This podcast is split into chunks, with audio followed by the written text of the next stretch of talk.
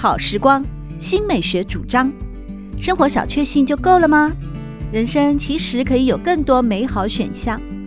文学奖得主、专栏作家、资深媒体人朱国珍在《真正好时光》节目里与您分享美好生活。让我们打开心灵的扉页，享受真正好时光。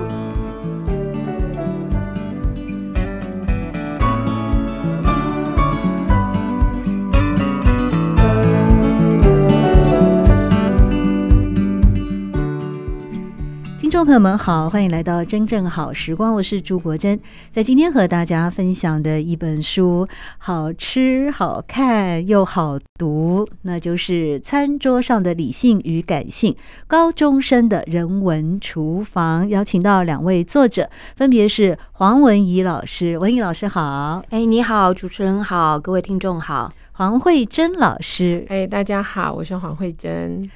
两位老师都在高中任教啊，那这本书的副标题又是高中生的人文厨房，所以这本书的缘起是来自于你们在高中的教学现场吗？哎，是的，哎，这本书这个的名字是来自于我们的一门课，那这门课是在每个礼拜四的早上，我们已经开了连续五个学期了。对，那最早缘起开始是我们两个就是办公室里面好朋友，虽然教的是不同课，但是我们两个都爱吃爱聊吃，然后后来我们发现。我们的观察是这几年来看到学生的那个餐桌的状况，我们觉得越来越不不好。就是学生他们他们不太在乎吃的什么东西，然后呃，对于这些呃食物的挑选，觉得跟我们这个时代有很大的落差。那作为一个历史老师，我很担心有一些跟饮食有关的传统文化会慢慢消失。对，然后另外一个就是呃，文英老师很很会很擅长做菜，那还有担心这些呃，不只是年轻的高中生，甚至可能年轻人、年轻的老师也都不再做菜，不进厨房了。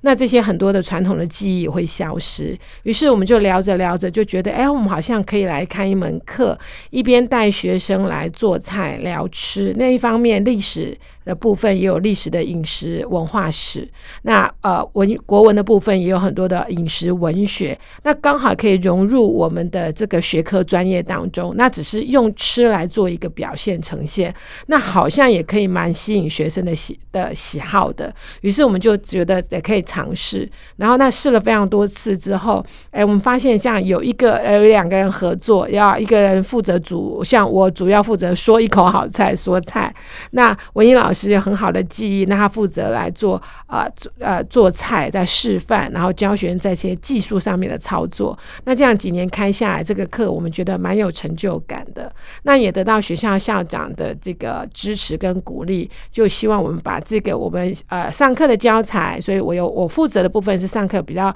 让学生阅读的教材的部分，把它写下来。然后另外一部分的话，就是呃学生的回馈，然后学生上课的表现。那有文英老师比较用浪漫文学的笔法把它记录下来，那就成就了今天的这本书。所以这本书是累积了两年半的时间的教学经验哦。那惠珍老师是说，他可以从历史的那个视角来看待饮食跟人生活之间的关系。文艺老师，您是从呃，文学的角度来看吗？哎，是的，其实我们呃这门课刚才就已经讲了，我们就是用分工的方式哦，所以呃慧珍比较负责的是属于理性的部分，那感性的理性是什么？面粉即刻吗？呃 呃，应该是说呃对于一些饮食文化议题的探讨啊、呃，比如说以季节来说，哦呃，呃这个呃节气哈、呃，或者是呃各种呃地方的风土哦、呃，跟呃食物本身的一个关联啊、呃，那这些呢都可以作为。是呃，其实是比较属于呃知识面的部分，哦、对，就像印第安人以前好像不吃番茄嘛。对，没错。然后比如说，所以讲说跟历史有关，比如说我们讲说，呃，我们现在讲节呃，食物跟节气有关。那节气怎么来的？节气发展的历史是什么？那还有过去以前的比较贫穷的时代，没那么富裕，你现在吃什么？他们怎么发挥他们的智慧去丰富他们的餐桌？嗯，对。那像这些跟呃，就是历史有关的，比较理性的探讨的是是历史事实是什么？包括以前的人怎么，比如说我们呃介绍以前以前没有有那那那他们怎么样去调味等等这项的事情，那就是呃就呃再包括有个很多历史学里面有关饮食史的研究，然后在中医院有很多专业的学者也在做这样的研究。那我们就把这些专业的呃的研究的结果，然后把它转换成高中生一般人能够读的文字，然后把它变成一个上课的教材，让学生可以读。对，像民俗谚语，嗯，我记得有一句叫“冬免春加纳”。冬天吃免鱼，春天吃加纳鱼。嗯、那文怡老师，这个是属于文学的一种赏析，还是属于一种理性的节气之时？呃，我觉得这个代表的是一种哈，就是呃前人他们对于呃生活环境当中所呃。呃，凝练下来的一种智慧。那当然，呃，怎么吃？那怎么样的料理可以最美味？我觉得这个又可以呃连接到是属于感性的部分。所以我们在课堂上，我们会教学生呃怎么样去处理呃，比如说呃当季的食材啊、呃，那当季的食材呃，我们呃会设计什么样的菜式料理，然后让呃学生呢亲自下厨啊、呃、去烹煮。那每一组呃都可以烹煮出自己的呃这道料理，然后借由烹煮的过程当中，呃，带领他们怎么样去领略呃这种食物带给他们的一种呃五感的感受，然后呃怎么样的可以去把这些感受，他们所观察到的呃，然后他们吃进去之后的那种心理的感受，都可以把它写下来哦、呃。所以我们会觉得，其实这一堂饮食文化，呃，它就是呃从呃理性当中的一种认知，然后从呃自己亲自的实作当中，然后去激发一种情感的呃一种。刺激，然后所以呃就可以呃让这一门课变得很多元、很丰富。对，文怡老师有提到，就是关于饮食烹饪或者是认识的过程啊，我会鼓励学生把它写成文章。这让我想起有一位是建国中学的国文老师，叫吴代颖啊，很可惜他已经过世了。他是得过非常多大奖的诗人啊，名作家。他其实也发表过非常多跟饮食有关的文章。我记得其中有一篇叫做《卸甲》，卸除那个甲壳。卸甲一语双关，他的破题是这样描写的：人生不可由他人代劳之事有二，第一就是过日子，过日子你得自己过嘛。第二个是什么？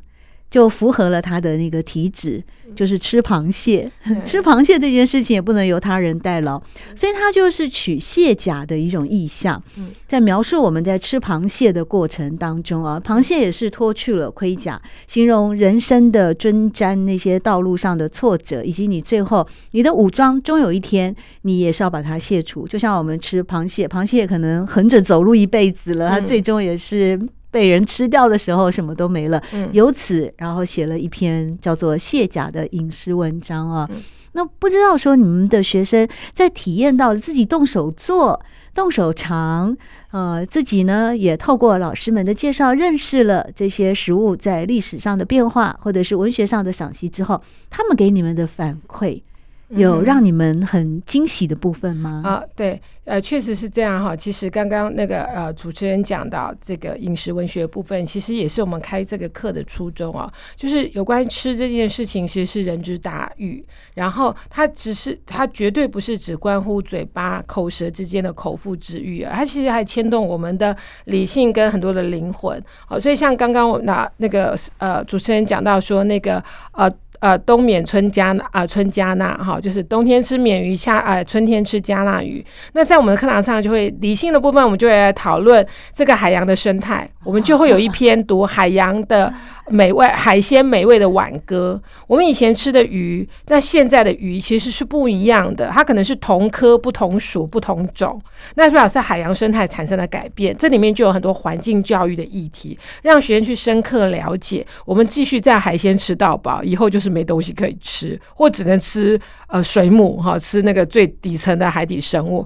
就讲海洋生态，讲。这个这是理性的部分，那感性的部分呢，就让呃学生去体会，像刚刚您写您您您讲的那首呃饮食文学，我们让学生去看到古时候的人会写乌鱼诗，写好几十首、五十首乌鱼的诗。乌鱼子的乌鱼，乌鱼对，因为台湾最早其实是很多渔民来台湾，汉人来从呃跨过台湾海峡来台湾捕乌鱼，才发现有这个岛屿这个地方。对汉人来说意义是这样。那于是学生就发现哇。乌语他没有看过哎，然后哎，原来有人写诗了，而且对台湾历史影响这么大。那于是，在真的在他们去处理海鲜的时候，他们就会有很大的觉得，哎，第一个新鲜有趣。像我们之前才带学生去做那个吃那个啊、呃、三杯中卷，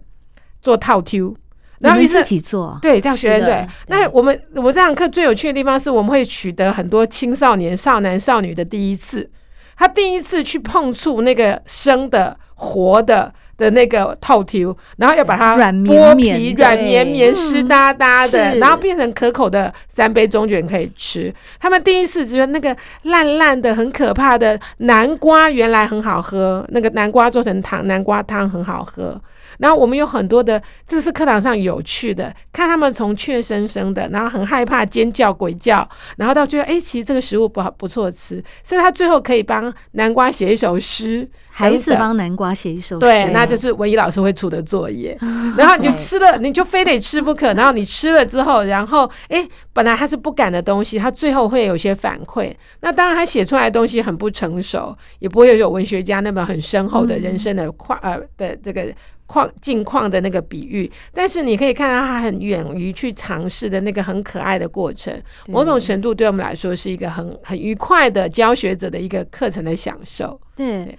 文怡老师是有非常多专业证照的老师，那你这么专业了，你看到课堂上学生们的第一次手忙脚乱啊，或者是慌张失措啊，是，那你在课堂上的这些分享呢？呃，其实呃，我们呃累积了这几个学期的教学经验之后，我们就会发现，我们观察到每个学期一开始，呃，学生对那种呃厨房工作的生疏啊，那从呃要教他们说，哎，你们知道小黄瓜要怎么切丝吗？哦，一开始呃，他们真的会一头雾水，他们大概一辈子都没拿过菜刀，哦，或者是他不晓得说切丝是怎么切，切片是怎么切啊，切块哦，那我们教他说，哎，要用滚刀块啊，甚甚是呢，我们还教他们炸咸酥鸡。基本上，他们只有在呃夜市、在呃小吃摊去买过咸酥鸡，可是他们自己炸了咸酥鸡，然后我让他呃。他们一起去读了袁枚在《随园食谱》里头，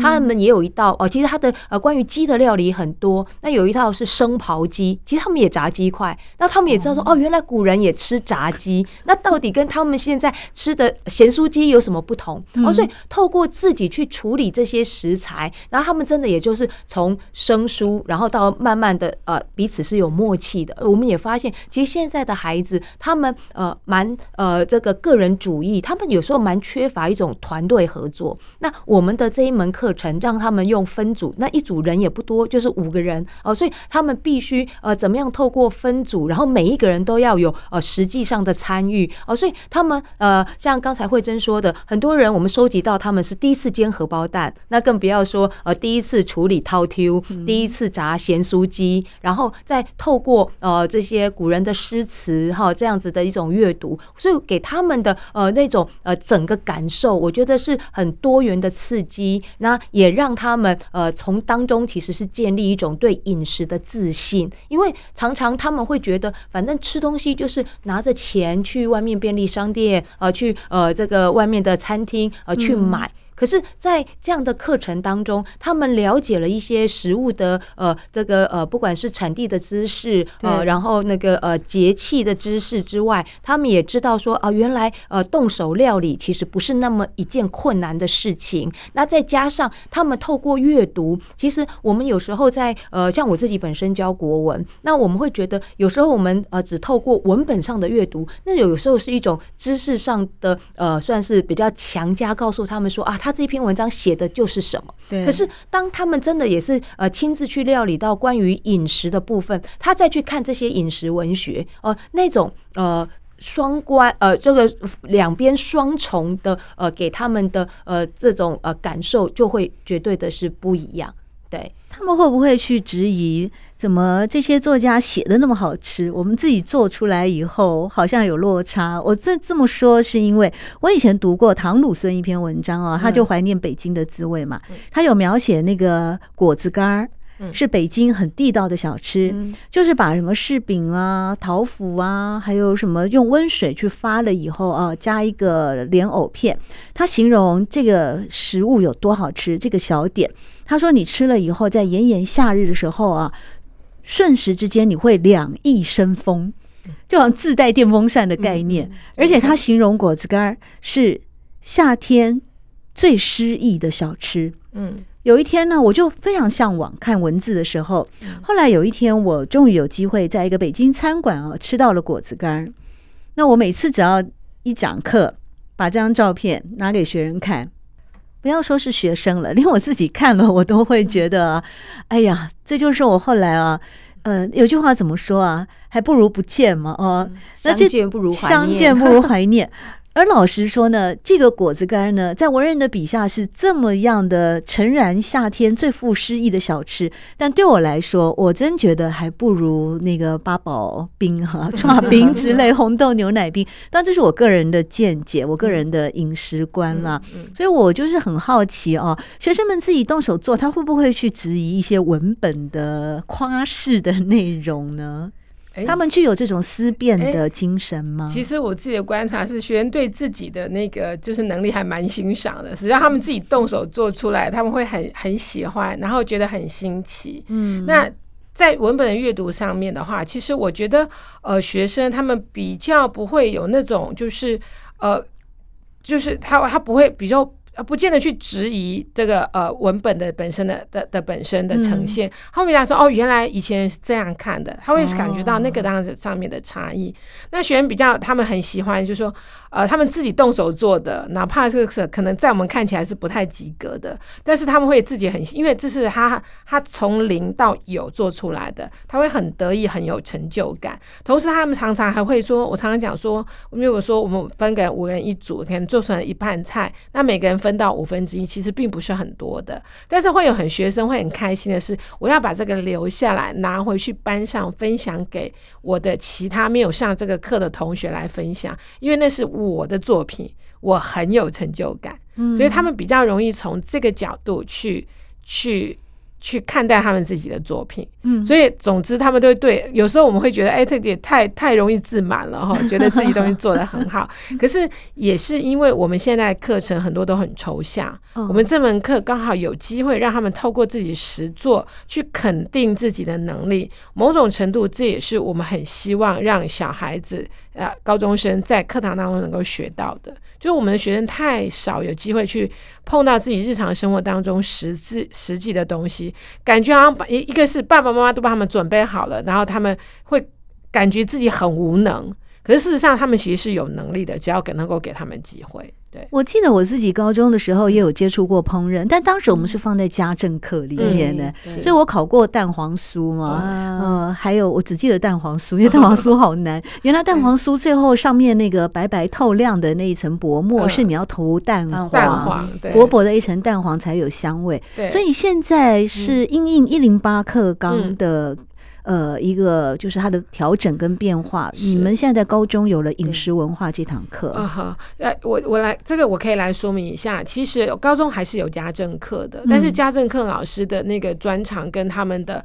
呃上课的这所谓要培养的核心能力，还是跟我们是不一样的。嗯、那我们这门课也确实是因为一零八课纲给了很大，撑出了很大的自由跟自主的空间，老师可以自由开课，学生也可以自由选课。那我们这个叫做多元。选修就是各种各样的，然后是跟考试无关的，然后的选修课。那所以我们的学生是来自于不同的班，那他们都选了这一门课。嗯、那我们也确实在开这门课的时候就有讨就有想过，也讨论过，我们如何跟高呃跟家政老师做成区别出来。比如说家政老师可能比较是营养学背景。他会比较在乎的是学生怎么样吃的营养，然后自己饮食怎么样呃均匀的搭配，然后什么定时定量等等这些健康跟营养学的长的知识的培育。那我们的的重点在于呃。这个呃，就是实做之外，其实很重要的是，你手做是一个手段跟方法。那很重要的是，我们还是要回到我们刚刚讲的，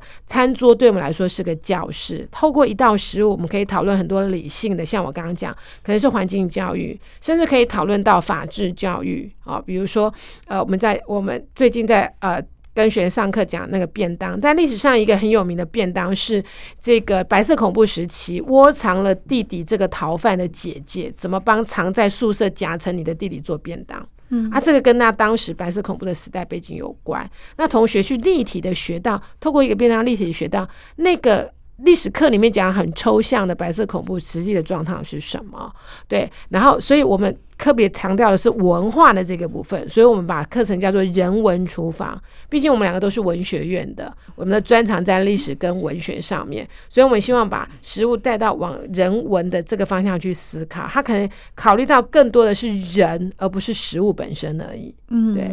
然而，在《餐桌上的理性与感性》这本书中，仍然收录了非常多的食谱啊，包括像文宇老师，您就写了夏之味竹笋咸粥。另外也有葱爆肉丝的食谱啊！你在过去五个学期以来的教学经验当中，或教学过程当中，有做过重复的菜吗？呃，我们的这本书里头哈，所收录的菜，大概就是我们在第一年啊，其实我们是分上下学期开课。对，那要修满一学年的呃一个学期一个学期，然后下学期我们就会换另外一批新的学生。哦，所以这个呃里头的呃这个呃四个主题，每个主题各四道菜哦，这十六道菜呃就是我们整个上下学期那一年开了，我们那时候总共做了二十道菜。每一个学期我们有十道菜，每一个每一道菜有配合相关的呃议题，可能是呃透过文本的阅读，可能是透过一些影片啊的一种呃了解，然后让他们进行一些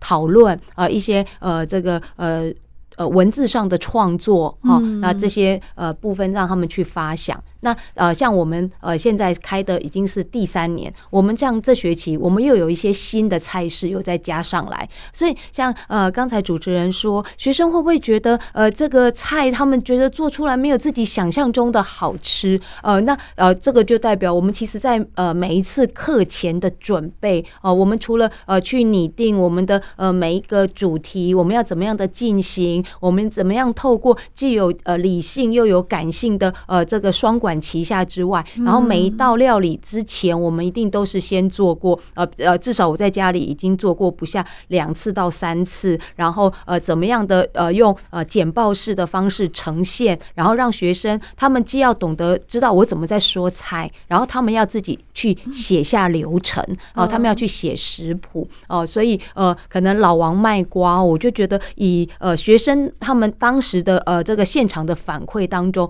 呃，大部分都会觉得。比他想象中的好吃哦，就好像刚才有讲到那一道海鲜南瓜浓汤，呃，就会发现哦，其实现在高中生并不喜欢吃南瓜，南瓜好像是很多呃高中生他们偏食菜单当中名列前茅的，是因为有什么动漫里面的人物去吃南瓜？呃，也不是，他们是觉得南瓜的味道，而且呢，呃，我也询问过学生，他们觉得说在家里常常煮南瓜，可能就是把它焖煮。哦，那所以呢，他们觉得那个南瓜吃起来就是湿湿软软啊，你那糊糊的，他们就觉得不好吃。那呃，我们呃透过煮南瓜浓汤。那南瓜浓汤，然后那时候我们又烤面包，然后让他们去沾那个浓汤喝。然后呃，那个南瓜浓汤那一道，我们有加入鲜奶油。所以原本有一个其实很偏食的学生，可是那一道呃那一节课上课之后，他就非常的开心，还跑过来问我说：“老师，你的鲜奶油是买的是哪一个牌子？”他觉得今天的呃汤很好喝。对。那所以我就觉得，哎，这个就是呃，学生他们在上课的时候哈，会很很直接的一种呃反馈。那也让我们知道说，哎，我们怎么样去呃调整呃学生他们大致上呃他们会比较受欢迎的呃这些料理。那也再加上我们想要告诉学生的一些呃相关的呃这些议题，然后可以结合在一起哦。所以呃，像这本书里头有一个呃学生非常喜欢的一堂。呃，一堂课就是做珍珠奶茶。对，珍珠奶茶，对，而且很难吗？珍珠他们真的是一颗一颗揉出来的，自己做。对，我们在课堂上呃让他们揉呃真的做珍珠，不是只有煮珍珠。哎，对，从怎么煮红茶，那个是要用什么太白粉、树薯粉、树薯粉？对，用树薯粉，然后我们要煮黑糖浆。有包心吗？包心粉圆吗？哦，那又难度又太高了。对，然后就直接让他们煮那个珍珠，然后他们自己一边在揉的时候，他们说：“我们终于知道什么叫粒粒皆辛苦了，因为。”那个珍珠，然后他们才发现说啊，那个珍珠要每一颗要小颗，所以不是用揉的，是用手去这样慢慢去搓，把它搓圆，然后呃再把它煮呃煮出来，呃变成呃他们喝的珍珠奶茶。然后他们也发现说啊，原来我们在外面买的手摇饮。啊、呃，我我呃在厨房里头也可以做得出来。嗯，对，在这本书里面哦，慧珍老师也写了一篇《季节的滋味》哦，嗯、这是一篇。规模非常宏大的散文呢，因为你其实要讲的就是从产地到餐桌的概念哦，而里面呢引经据典哦，也提到了二十世纪初的工业技术啊，介入了食物生产，后来也用到了西欧的案例、意大利的案例哦，所以你们这些呃教材对于高中生来说，他们就是呃在吸收上，在呃认识上都。OK 吗？对，呃，对，确实哈。然后，所以这是为什么会来把它成书的原因，就是说，其实大啊、呃，如果大家仔细看书的话，就会发现书里面虽然很很呃每一个单元很大一篇，但是要分很多的段落。那学生是分段落读的。哦，因为这些就就就像你讲的，可能有关于植食物的知识，其实是非常宏大的，嗯、但是你不太可能就一一次让他这样深啃硬读的这样读进去，所以必须要实作是一个引子，然后再来，然后那然后。他有实作之后，才让他去读进去这些东西，他是有感觉的。那我们都会分分篇分章节哈，比如说我刚刚讲的，像比如说海鲜南瓜浓汤，那我们就来让他读，先读那个海鲜，呃，就是季节的滋味里面一段，这季节食物，尤其是植物啊的食呃食食物，其实跟季节有关的。好，然后包括像你刚刚讲的海鲜，其实也有季节，可是我们现代人其实更没有感觉了哈。嗯、然后那所以他要让他先读季节的的的节气怎么来的，所以他知道南瓜是怎么一回事。为什么我们这个这个时候这堂课会需要选用南瓜？再来让他海鲜，就让他读海鲜美味的挽歌这一小段，让他知道海鲜你会看到，我就吃，我就是把它吃到饱。可是其实它背后有一套海洋的一个生态的故事。嗯、那也就是说，他。这些都是他碰得到的议题。那我们这本书一个很重要的核心概念就是，生活是议题的总和。所有的你日常生活当中碰到的所有事情，其实都可以是背后一个宏大的叙事跟议题，只是你有没有这个慧心慧眼去看到。那我们在课堂上能做做的，其实也不可能一次就全部都讨论完，但是我们把这个点带进去，然后让他可以有感觉哦，原来这个事情可以这样想。所以这本书分成四个大部分，叫季节的滋味，叫贫穷的滋味，叫阿嬷家的滋味，叫。呃，新时代的滋味其实就是我们四个大的主题，我们轮番上阵，轮流来核心来讨论这四件事情。然后，那季节的滋味是食物的核心。然后呢，那呃，这个呃，贫穷的滋味代表是过去的年代，在还有阶层不同的人的饮食的差异。阿妈家的滋味让他们去回顾三代以前比较差。只能在家里头做饭吃饭的人，他们是怎么生活？这跟历史有关。最后，新时代的滋味其实是文英老师给我的一个启发，就是我们不总是批判现在年轻人的吃法，而是历史呃，我们人类的生活往前走的时候，新时代对于食物有他们新的看法，不，并不全然都是负面的，他们也可能开创出一个属于他们时代的新的价值。那这个部分我们也把它纳进去。那我们来看讨跟年轻人还讨论有什么样新的可能，而不是只有说啊，我们在缅怀过去的传统，那些好像都不能丢掉。可是传统可能也有不好的、不合时宜的，他们可以新时代怎么样去筛选？所以这样就变成是一个有对话的课程，而不是只是单向的呃知识的输出，然后啊，然后让学生死记硬背，而是他可以透过实践，去自己体会到这里面的核心价值跟意念是什么。在这集的真正好时光，我们邀请到两位资深的高中老师黄文怡老师和黄慧珍老师，和大家分享的是他们在课堂上的饮食文化教学内容，而结集出版了《餐桌上的理性与感性：高中生的人文厨房》。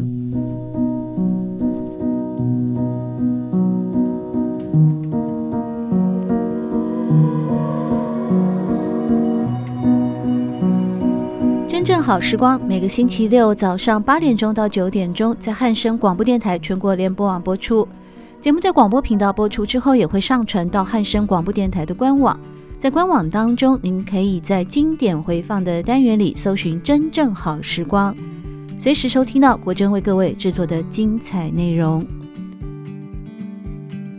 喜欢朱国珍制作主持的《真正好时光》，